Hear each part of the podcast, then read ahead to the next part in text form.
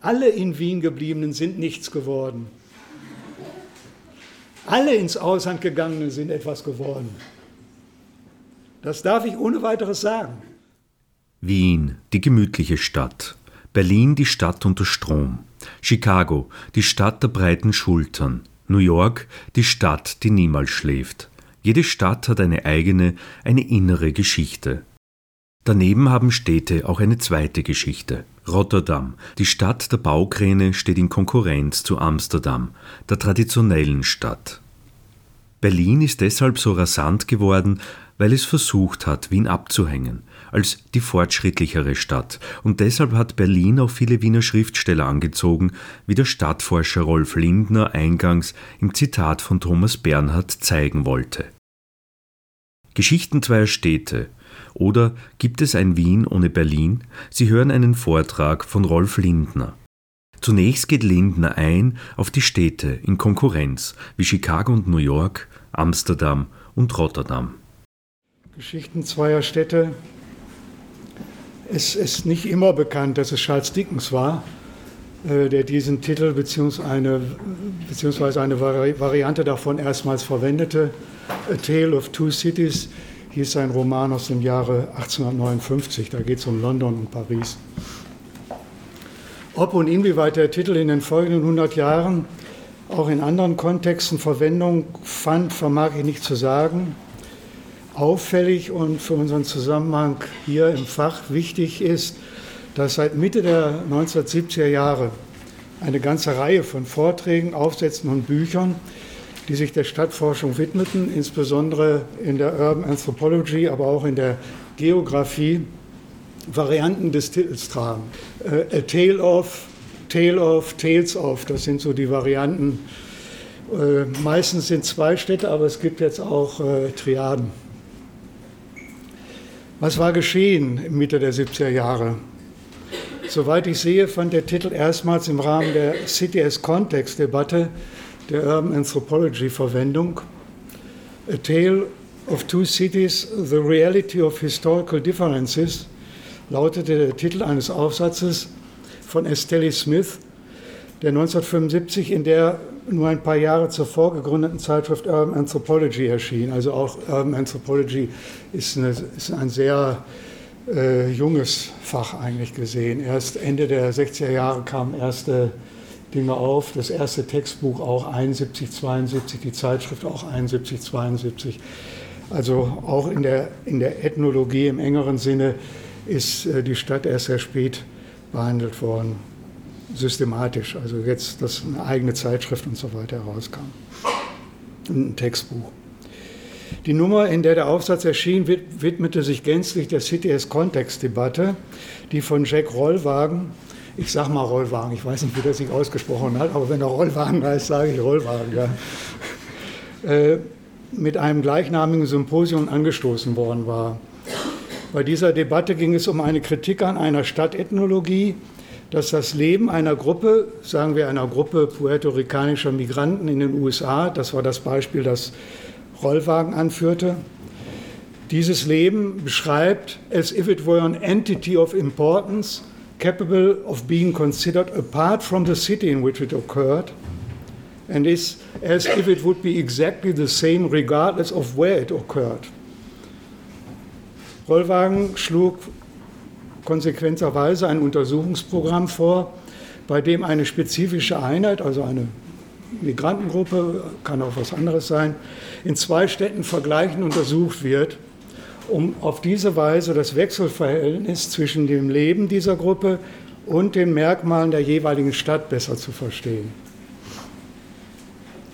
Dies ist der Anstoß für den systematischen ethnologischen Städtevergleich gewesen. Dass von Tale, von Erzählung, von Geschichte erzählen die Rede ist, deutet auf Ethnographie als methodische Grundlage dieses Vergleichs hin. Ethnographien sind ja letzten Endes Geschichten aus dem Feld. Mit dem CTS-Kontextansatz rückt zum ersten Mal die Stadt als Ganzes in den Fokus der Stadtethnologie und sie tut dies charakteristischerweise mittels einer vergleichenden Geste. Am Beispiel zweier Städte mit ähnlichen Ausgangsbedingungen. Also es wird jetzt nicht mehr nur das Migrantenviertel untersucht, sondern jetzt wird das Migrantenviertel in Bezug auf die Stadt als Ganzes untersucht. Und dadurch kommt also die Stadt als Ganzes auch ins, in den Blick äh, der Ethnologie. Daraus erschließt sich, dass Städte nicht nur ökonomische und politische Einheiten, sondern auch kulturelle Phänomene sind, die nicht aus sich heraus, sondern nur in Relation zu anderen Städten in ihrer besonderen Gestalt greifbar und begreifbar sind. Städte bilden ja nicht nur einen je besonderen Kontext für die Phänomene, die untersucht werden, sie stehen auch in einem spezifischen Zusammenhang zu anderen Städten. Kulturanalytisch betrachtet erkennen wir beispielsweise Berlin in Deutschland erst mit Blick auf München und umgekehrt. Geleitet unter anderem durch semantische Gegensätze wie Tradition und fortwährender Modernisierung, dieses unheimlich oft zitierte immer werden und niemals zu sein, für Berlin.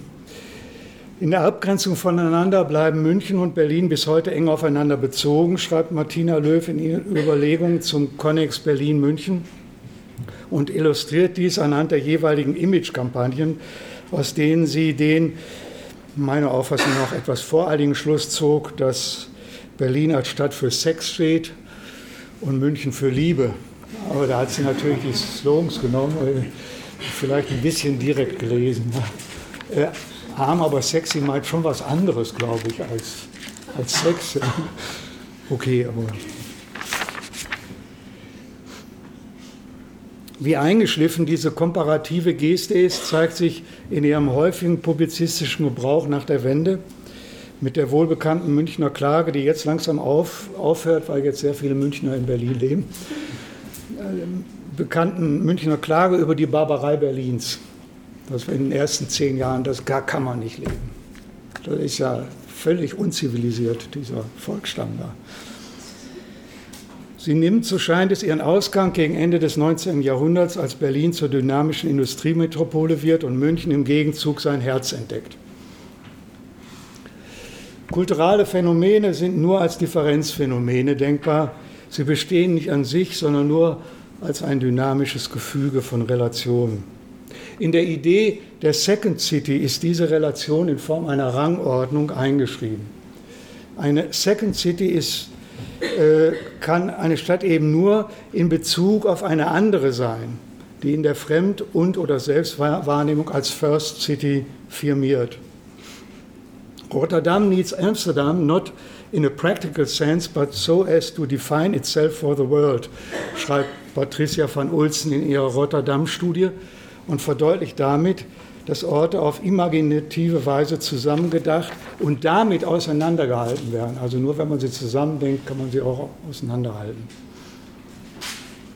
Mit Second scheint zunächst ein reines Groß Größenverhältnis angedeutet, was in der Regel auch zutrifft. Aber selbstverständlich schwingt dabei von Anfang an mehr mit. Nicht nur die Assoziation mit dem zweiten Platz, sondern auch und verheerender die Vorstellung von der zweiten Wahl. Die exemplarische zweite Stadt, die Second City sui generis, ist zweifellos Chicago. Die Stadt, auf die das Etikett unseres Wissens als erste angewandt wurde, nämlich gegen Ende des 19. Jahrhunderts.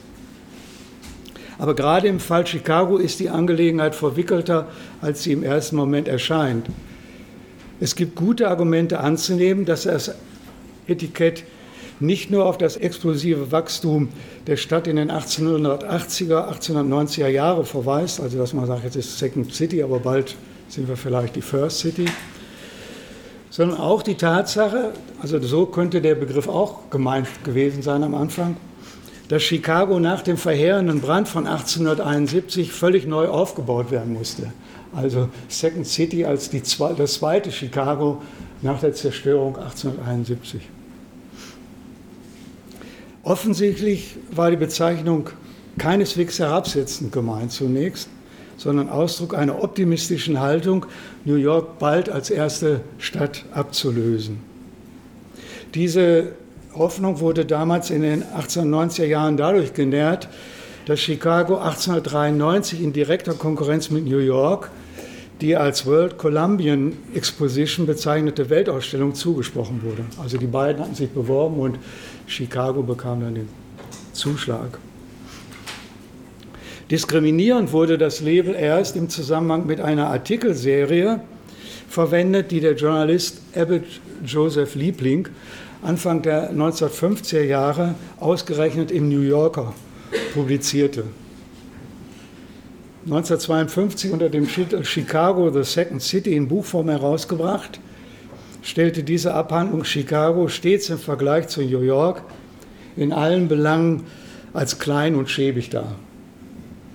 Ob es nun ums Theater geht, das man in New York besucht, da es nur dort die richtigen Aufführungen gibt, oder die Banken in Chicago, die keine größeren Unternehmungen ohne Zustimmung der Banken an der Ostküste riskieren konnten. Stets erweist sich Chicago als zweite Wahl. Hämisch charakterisiert Liebling Chicago als Metropole für einarmige Banditen. War, war doch Borley Manufacturing Company in Chicago angesiedelt, also die Flip-Off- und äh, Spielgerätefirma. Überdies natürlich eine Anspielung an Chicagos Vergangenheit als Metropole des organisierten Verbrechens. Sowie als Zentrum wird es geschildert für Tagungen von Handlungsreisenden, denen auch die zahllosen Strip-Joints zur Unterhaltung dienen. Ob Theater, Oper, Symphonie, die literarische Szene, Zeitungs- und Verlagswesen, alles empfand Liebling als mangelhaft, gemessen an den Standards, die New York gesetzt hatte. Victoria Hegner hat in einer aktuellen Studie über die russisch-jüdische Gemeinde in Chicago festgestellt, dass diese Fremdwahrnehmung als Selbstwahrnehmung übernommen wurde und immer noch wird.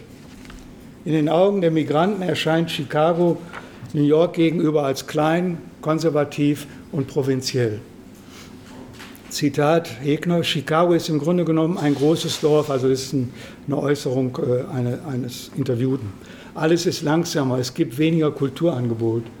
New York ist wie ein Strudel, man ist in Bewegung, alles geht sehr schnell, dass man fast verrückt wird. Aber hier sind die Leute konservativ, sie sind zufrieden, wenn sie ein Haus bauen, eine Frau haben und Kinder bekommen.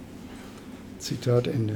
Die Vorstellung, Chicago sei provinziell, bezieht sich nicht zuletzt auf das kulturelle Angebot.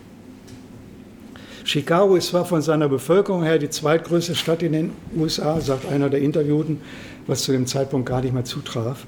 Aber von der Kultur her ist sie auf dem letzten Platz. Hier ist die Provinz, die tiefste Provinz, stellt einer von Hegners Interviewpartnern fest. Ganz anders beispielsweise in New York. Wissen Sie, ich lese die Zeitung Vorwärts, also die jüdische Zeitung äh, in New York. Da können Sie kulturelle Veranstaltungen für russische Juden von morgens bis tief in die Nacht finden.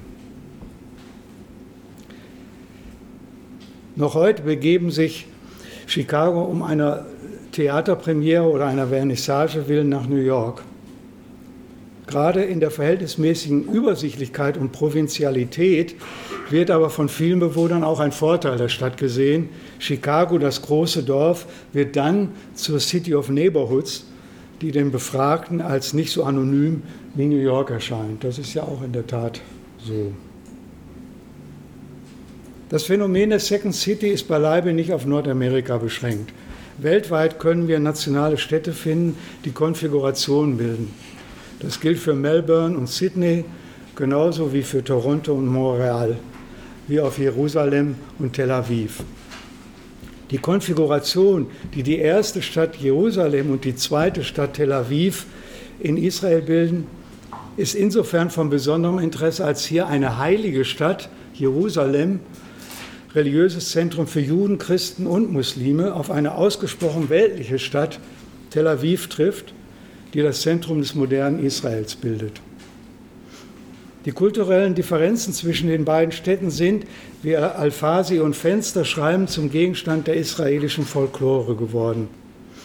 So wird der Stein, aus dem Jerusalems Gebäude errichtet wurden, zu einer Metapher der Heiligkeit der Stadt und zu einem Symbol für ihren ewigen Charakter. Während der Sand an Tel Avivs Stränden im Gegensatz dazu die Weltlichkeit der Stadt repräsentiert und für ihren dynamischen und offenen, fließenden Charakter steht. Die offene Atmosphäre Tel Avivs artikuliert sich unter anderem in ihrem Selbstverständnis als Hauptstadt der israelischen schwulen Community, wie überhaupt in ihrer Toleranz gegenüber andersdenkenden und abweichenden Lebensstilen. Während in Jerusalem vor allem Araber und Ultraorthodoxe, die zwei Drittel der Bevölkerung ausmachen, traditionelle Lebensstile in Großfamilien aufrechterhalten, gilt Tel Aviv in Israel als die Stadt der Singles. Alfasi und Fenster sehen den Grund für die Unterschiede zwischen den beiden Städten, die sich sowohl in den Haltungen der Bewohner als auch in den Symbolismen ausdrücken, nicht zuletzt in den unterschiedlichen Beziehungen zum Staat. Jerusalem acts as the capital of Israel, a city with religious, historical, and national significance, in which the state, via its different governmental ministries, interferes in local matters while Tel Aviv is a city with a clear civil orientation and a growing economic and social openness to new adventures and initiatives with no serious governmental intervention at all. Auch Uri Ram, ein anderer israelischer Autor, betont in einem Paper, dass Jerusalem und Tel Aviv im Kontext der israelischen Kultur zwei widerstreitende politisch-kulturelle Prinzipien repräsentieren. Jerusalem als die historische heilige Stadt Tel Aviv als zeitgenössisch und weltlich. Mehr noch als Aphasi und Fenster sieht Ram die seit der Gründung des Staates Israel gegebene Dichotomie der beiden Städte, das doppelte Kernhaus Israels, wie Aaron Kellermann das genannt hat, als symbolische Stellvertreter aktueller politischer Auseinandersetzung, innerhalb derer die, äh, Jerusalem die Rolle des Zentrums des Neozionismus, Tel Aviv die des Postzionismus zukommt. Für Ram, dessen Sympathien ganz offensichtlich Tel Aviv gelten, kommt es in der Gestalt der beiden Städte letztlich zu einem Zusammenstoß zwischen einem lokalen neozionistischen Ethnofundamentalismus und einem global orientierten postzionistischen Liberalismus.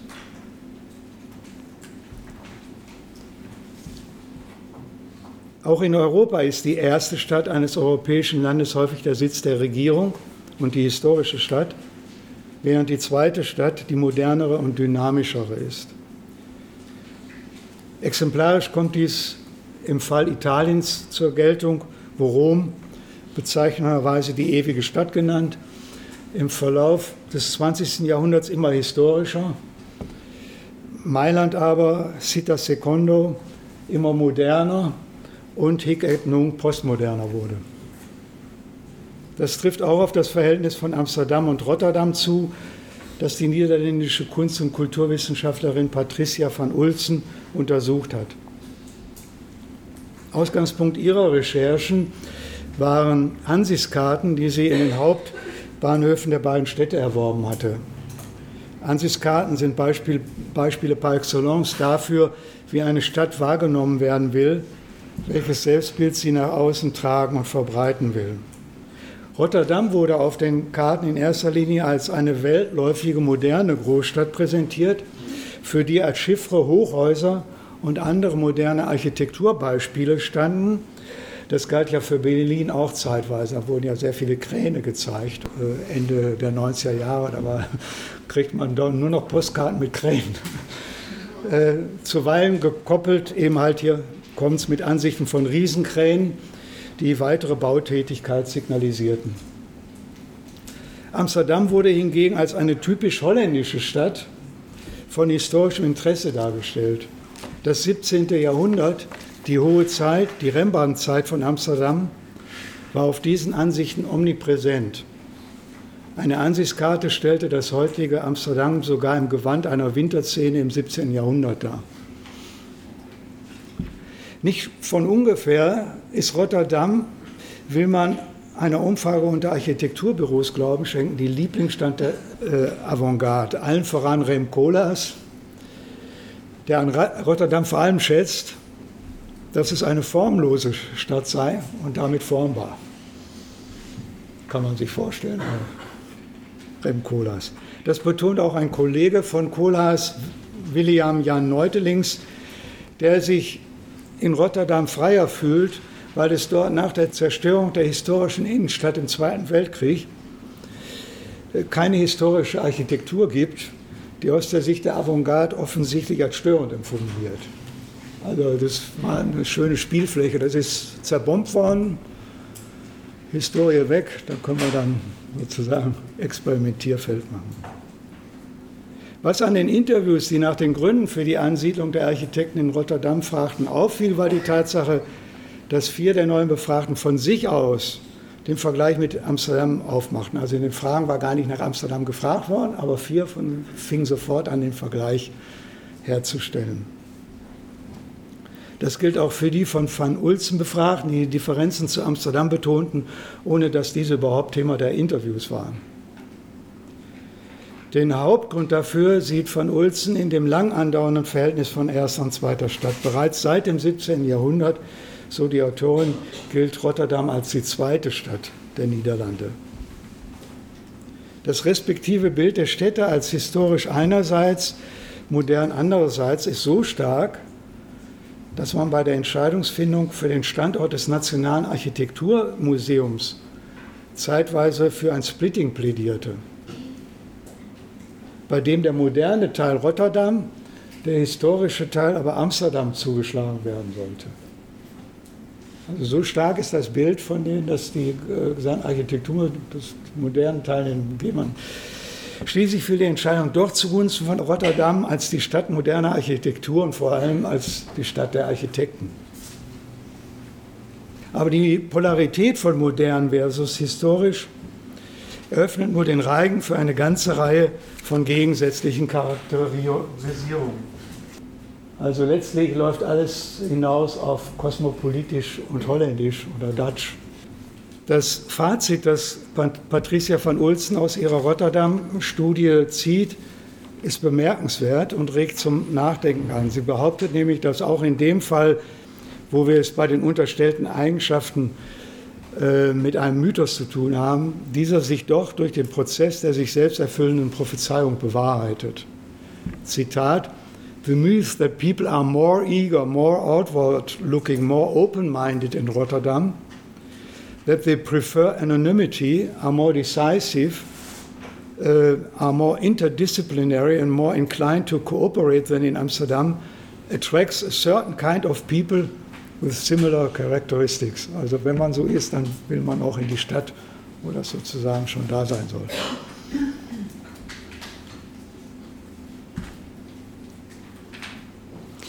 Vom kulturanalytischen Standpunkt aus gesehen ist äh, in diesem Zusammenhang die Charakterisierung von Städten entlang von unterstellten Eigenschaften ihrer Bewohner besonders aufschlussreich. Wenn wir noch einmal auf das Beispiel Chicago-New York zurückgehen, so erscheint der New Yorker aus der Sicht der Chicago als ein cleverer, smarter Typ, als ein gewiefter, schlitzohriger Geschäftsmann, während der Chicago sich selbst dem, gegenüber als rau, aber herzlich und als eine ehrliche Haut beschreibt. Das ist die Selbstbeschreibung als rau, aber herzlich scheint ihren Urtext in Karl Sandbergs berühmten Gedicht aus dem Jahre 1915 zu haben. Also die City der breiten Schultern. Das haben äh, unter anderem polnische Migranten nach Hause äh, geschickt und so. Hier musst du Kraft haben, du musst Muskeln haben, du musst tough sein, um dich durchzusetzen und so weiter. Das ist Chicago, also sozusagen. Die haben dieses Sandberg-Ding ist von verschiedensten sozialen Gruppen übernommen worden als äh, zur Selbstverständigung. Das war 1915, wie gesagt. Die Stadt der breiten Schultern.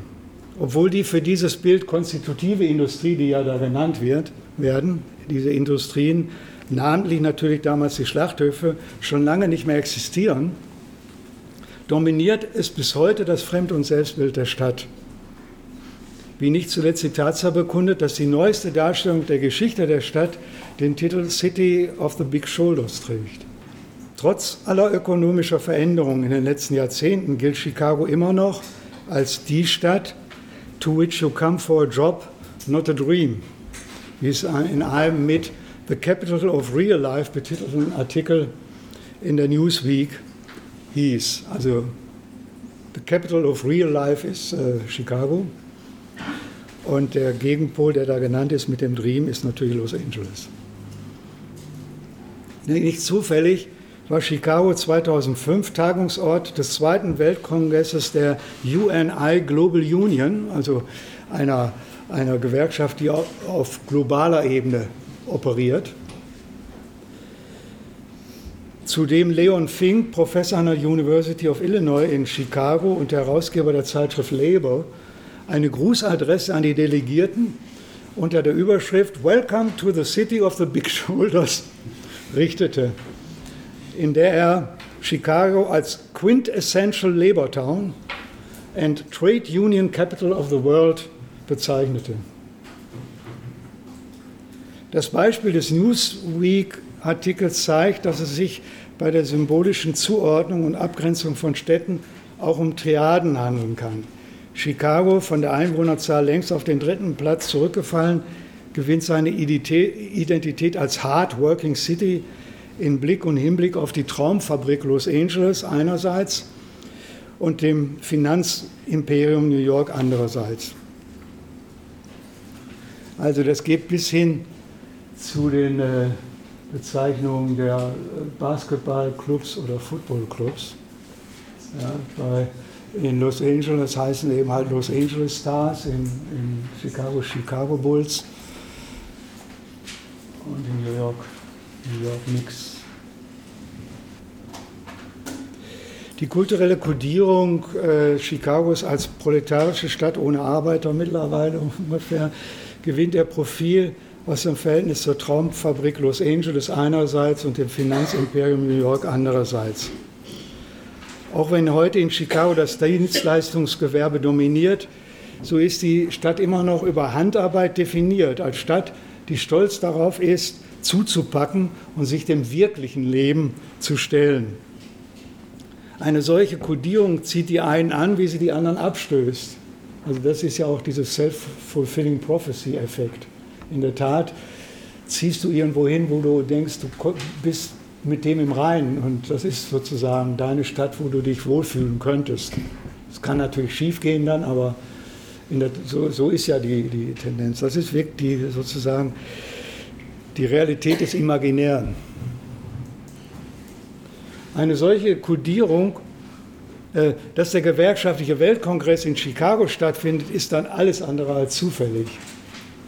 Die Stadt und ihre Geschichte bietet den idealen symbolischen Kontext in dem Fragen der Zukunft von Lohnarbeit und Gewerkschaften in Zeiten der Globalisierung verhandelt werden können.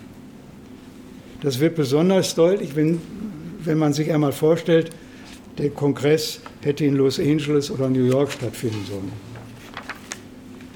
Äh, in New York werden sehr viele, also Wissenschaftskongresse natürlich und so weiter, aber vor allen Dingen auch Banker, äh, Tagungen und so weiter gemacht. Also das ist schon sehr schön aufgeteilt. Ja, jetzt habe ich eigentlich schon genug geredet. Was ist denn jetzt eigentlich mit dem im Titel angedeuteten Berlin?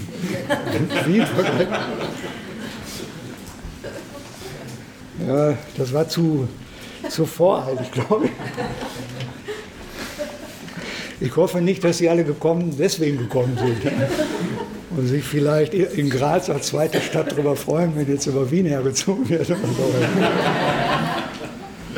Ja, ich kenne viele, ein Student von mir hat eine Arbeit über, über Marseille gemacht, da, ist das, da gewinnt man jede Sympathie, wenn man über Paris herzieht. Ja. ja da wird man sofort durch die Kneipen mitgezogen.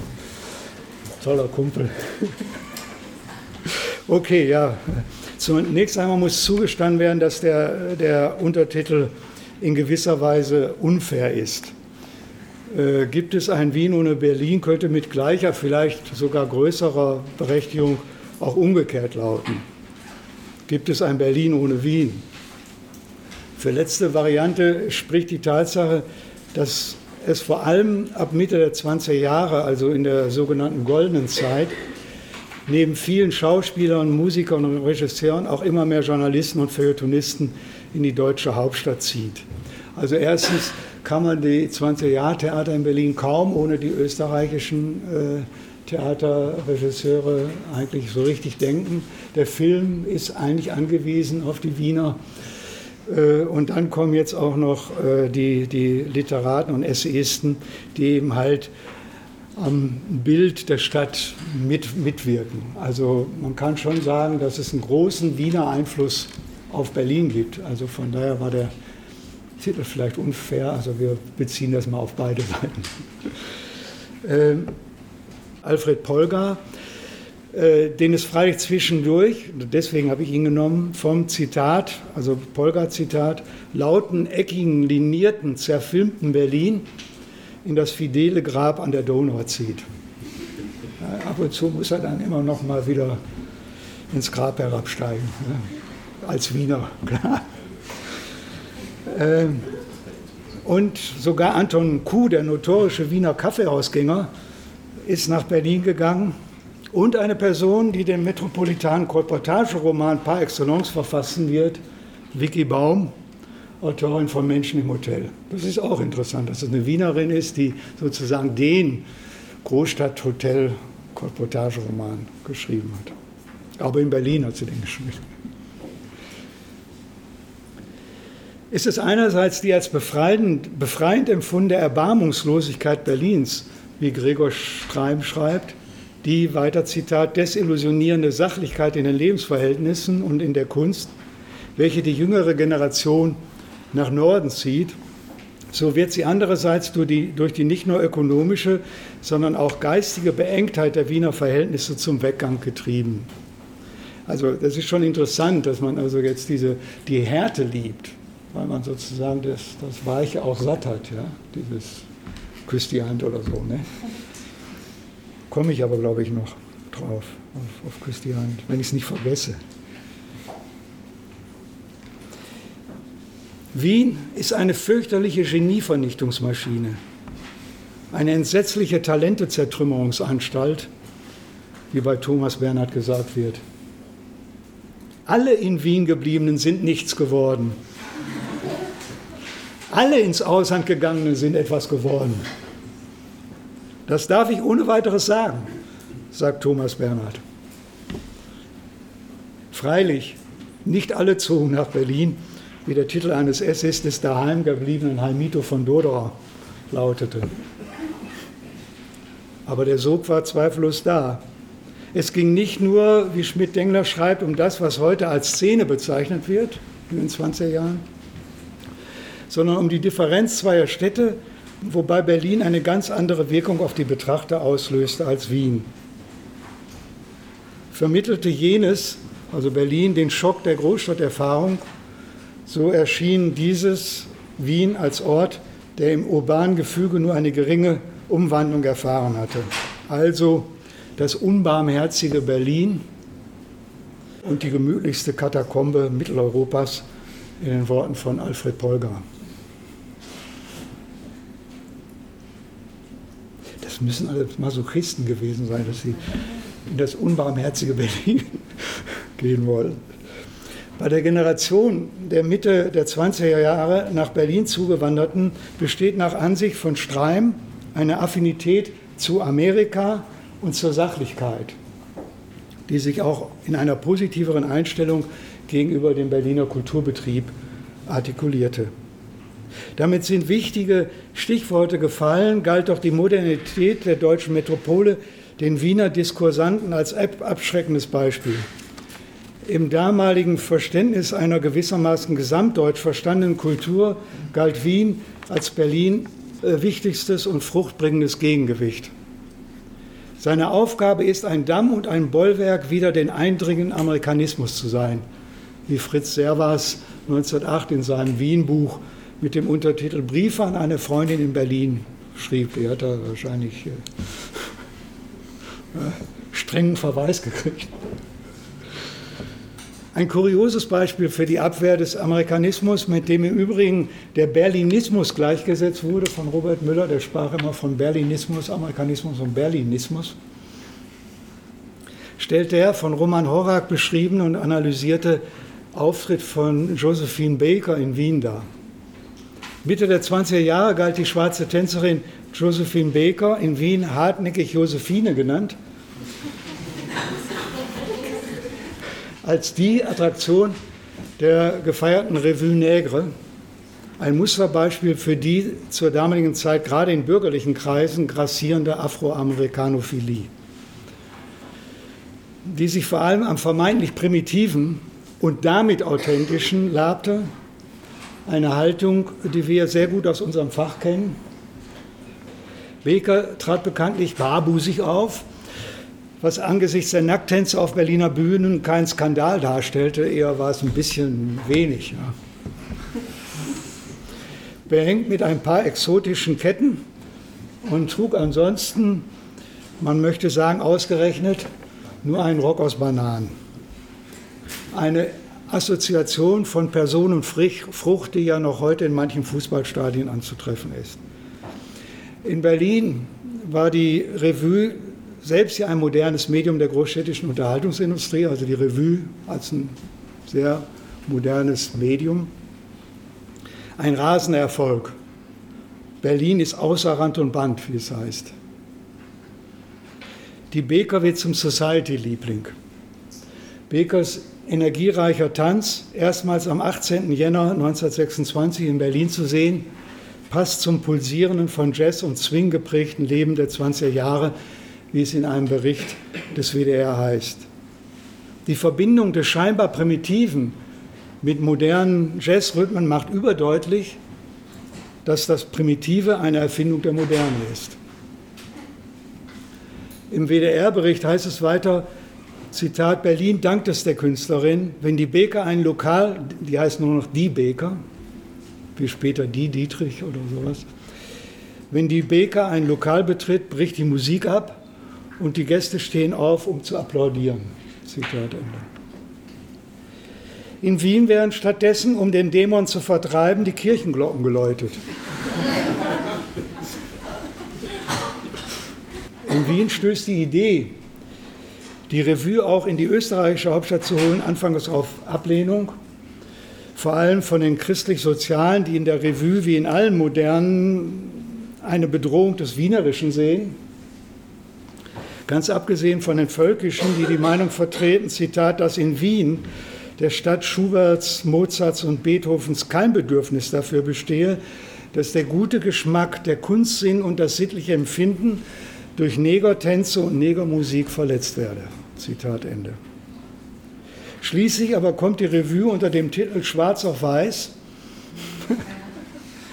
Super, ne? Im März 1928 doch noch zustande.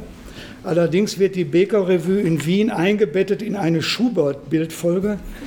Das ist wohl, das, ist wohl das Weiße, gehe ich mal von aus. Mit drei Mädelhausstimmung. In einer paradoxen Wendung, so Roman Horak, Zitat, wird sie, also äh, Beker, sie steht ja für Jazz und Amerikanisierung, zugleich als fremd zurückgewiesen und wienerisch eingemeindet. Zitat Ende. Josephine Baker wird dergestalt gewissermaßen zu einem exotischen Wiener Mädel gemacht. Das ist das süße Mädel, das ganz so akkurat in seiner besten Laune der Herr geschaffen hat. Am Ummodeln bestimmter Genres, um sie gewissermaßen passförmig für bestimmte Kontexte zu machen, lässt sich der spezifische Ausdruck einer bestimmten Stadt womöglich besser verdeutlichen als anhand gänzlich unterschiedlicher Beispiele. So kann man auf Berliner Seite beispielsweise auf den Sportpalast Walzer verweisen, der ja ursprünglich eine Wiener Kreation war und eigentlich Wiener Praterleben hieß und der seine Berliner Abwandlung dadurch erfuhr, dass die in Wien obligate Begleitung des Walzers also durch, den, durch das Publikum, durch Händeklatschen, in Berlin durch Pfiffe ersetzt wurde. Der Pfiff aber ist nicht nur eine großstädtische Artikulationsform, definitiv, das ist wirklich mit der Großstadt aufgekommen. Sie ist auch im Unterschied zum Händeklatschen eindeutig proletarisch konnotiert.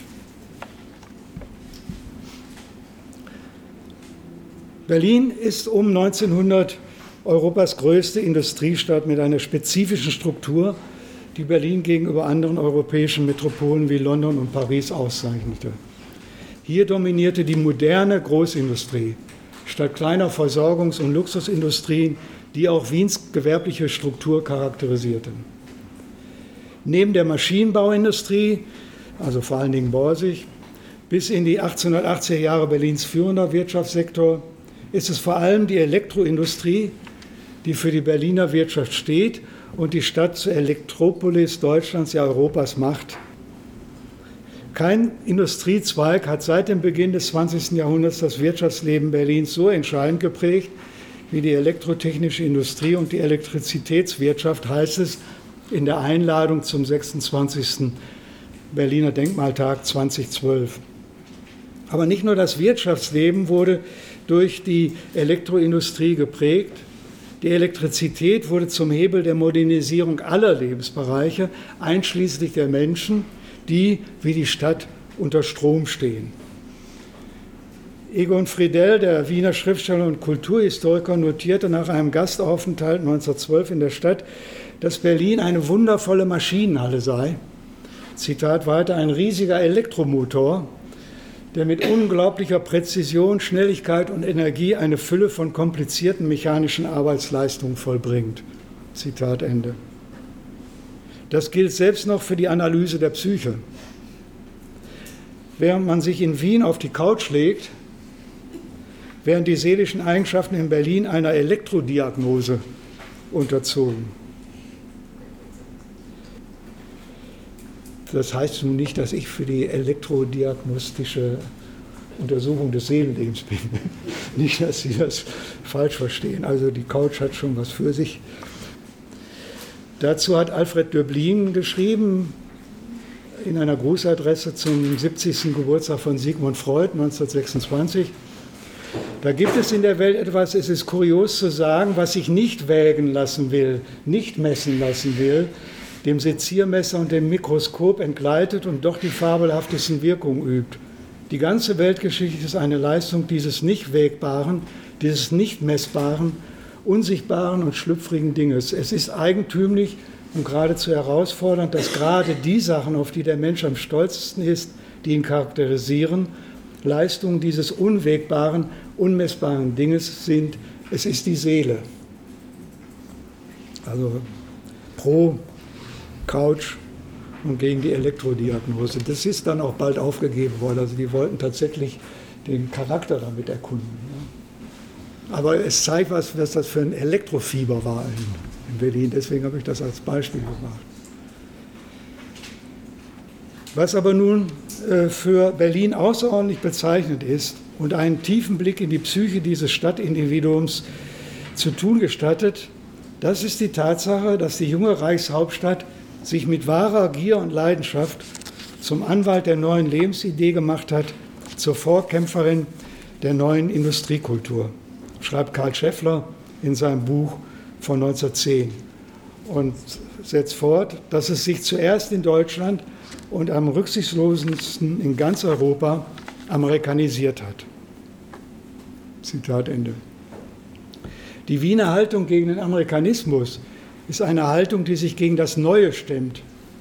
Und in dieser Abneigung gegenüber dem Neuen, äh, die äh, Alfred Fried Mesoenismus nannte, in seinem Wien-Berlin-Vergleich von 1908, sah er das charakteristische Merkmal des öffentlichen Lebens in Wien. Während Berlin und die Berliner durch Philoneismus, durch die Liebe zum Neuen gekennzeichnet seien. Diese Einschätzung findet zwei Jahrzehnte später ihre Bestätigung durch Hans Tietze, der in seinem Wienbuch schreibt, ich habe jetzt leider nur eine englische äh, Fassung, ich habe das Buch nicht ausleihen können, also zitiere ich es auf Englisch, ist natürlich blöd. Hans Tietze in seinem Berlin is instinctively drawn to what is new, desirous of change, always prepared to go along with the new, whereas Vienna's immediate feeling is to remain with the old and thus abide with the old.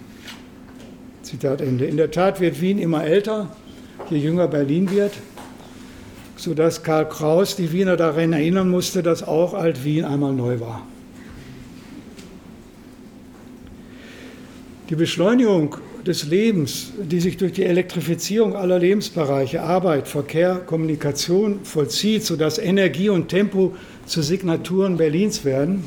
Es gibt dann auch äh, Bücher, wie werde ich energisch und sowas, also wird übertragen auf die Person. Dann überall ist sozusagen äh, als, als Metapher Energie im Spiel und dann auch Tempo, gerade in den 20er Jahren. Sie kennen ja sicherlich die Tempotücher, Sie kennen äh, den Tempo-Nutzwagen. Es gab zwischen 1928 und 1933 eine Berliner Tageszeitung, die Tempo hieß. Also das sind sozusagen die äh, äh, Signaturen der Stadt. Und wir erinnern uns auch an Josephine Bekers äh, energiereichen Tanz. Führt auf Wiener Seite dazu, dass sich die Stadt zunehmend entschleunigt. Dem Berliner Tempo wird die Wiener Gemütlichkeit entgegengestellt. Ähm, Walter Mehring hat 1919 ein, ein Gedicht, das dann auch zu einem Couplet äh, komponiert wurde, geschrieben über Berlin, um dieses, die Idee des des Tempos mal zu skizzieren. Die Linden lang, Galopp, Galopp, zu Fuß, zu Pferd, zu zweit, mit der Uhr in der Hand, mit dem Hut auf dem Kopf, keine Zeit, keine Zeit, keine Zeit. Man knutscht, man küsst, man boxt, man ringt, in Plöd, zerplatzt, die Taxe springt, mit emal kracht das Mieder und wer in Halensee schwurft, ihr schwitzt, dat ihm die Nase luft, der fährt immer mal wieder mit der Hand über den Alexanderplatz. Neuköllner und Kaschube, von Nepp zu Nepp, ein einziger Satz, rinn in die jute Stube, mach Kasse, Mensch, die Großstadt schreit, keine Zeit, keine Zeit, keine Zeit. Wien und Berlin haben sich, wie Jens Witschork in einer Forschungskizze festhält, in einer Metropolenkonkurrenz der Bilder, Mythen und Narrative wechselseitig konstituiert. Ohne die notorische Abgrenzung gegen das amerikanische Tempo Berlins so wie Schorke weiter wäre Berlin nie zur phäakisch-beschaulichen Kulturstadt geworden, wie es umgekehrt ohne den ständigen Bezug auf die Rückständigkeit Wiens nicht zur Selbstinszenierung des Berliner Fortschritts gekommen wäre. Eine Selbstinszenierung, die in ihrer Großmäuligkeit immer waren nur die größten Vergleiche groß genug, zuweilen peinliche Züge aufwies. Das zeigt sich auch nochmal in den 90er Jahren. Wir sind auf dem Weg zu New York und so weiter. Also da, da ging das wieder ratatatam. Okay, und wie sieht es heute aus? Rolf Lindner verweist auf eine Ausstellung in der Berlinischen Galerie, um die Wirksamkeit historisch gewachsener Stadtbilder zu betonen. Äh, Ausgangspunkt heißt es dann in der Ankündigung sind die Gründung der Sezession, deren Protagonisten sich in Abkehr von Akademismus zwischen Jugendstilkunst und Spätimpressionismus bewegen. Der Aufbruch in die Moderne zeigt sich auf beiden Seiten in der Suche nach neuen Ausdrucksmitteln. Doch während die, sich die Berliner Sezessionisten um Max Liebermann zunehmend der Alltagswirklichkeit widmen und die Erfahrung der Großstadt thematisieren, dominiert bei den Wiener Stilkünstlern um Gustav Klimt die ornamentale Form, häufig in Verbindung mit einer symbolistischen Bildsprache. Und diese ornamentale Form verbunden mit einer symbolistischen Bildsprache, ist auch heute noch anzutreffen. Äh, in einem Wissenschaftsverlag, wo ich denken würde, das wäre in Berlin absolut nicht möglich, äh, äh, die Cover so zu gestalten. Also ornamental, symbolistisch. Ja, so sehen die dann einzeln aus. Und ich glaube, das wäre völlig undenkbar in Berlin eine Wissenschaftsreihe. So ist ja nichts gegen zu sagen, ist ja hübsch. Ne? Aber, aber es wäre unmöglich. Ein letztes, äh, weil es so hübsch ist. Die gerade genannte Großmäuligkeit überhaupt, der für Berlin einmal als charakteristisch vermeinte raue Ton, scheint allmählich zu verschwinden sodass sich am Berliner Horizont nach Meinung des Publizisten Harald Martenstein eine ganz andere Gefahr auftut. Zitat, erst wenn wir zum ersten Mal in der U-Bahn ein Küss die Hand, Knefrau hören, wissen wir, was wir verloren haben. Danke. Das war's.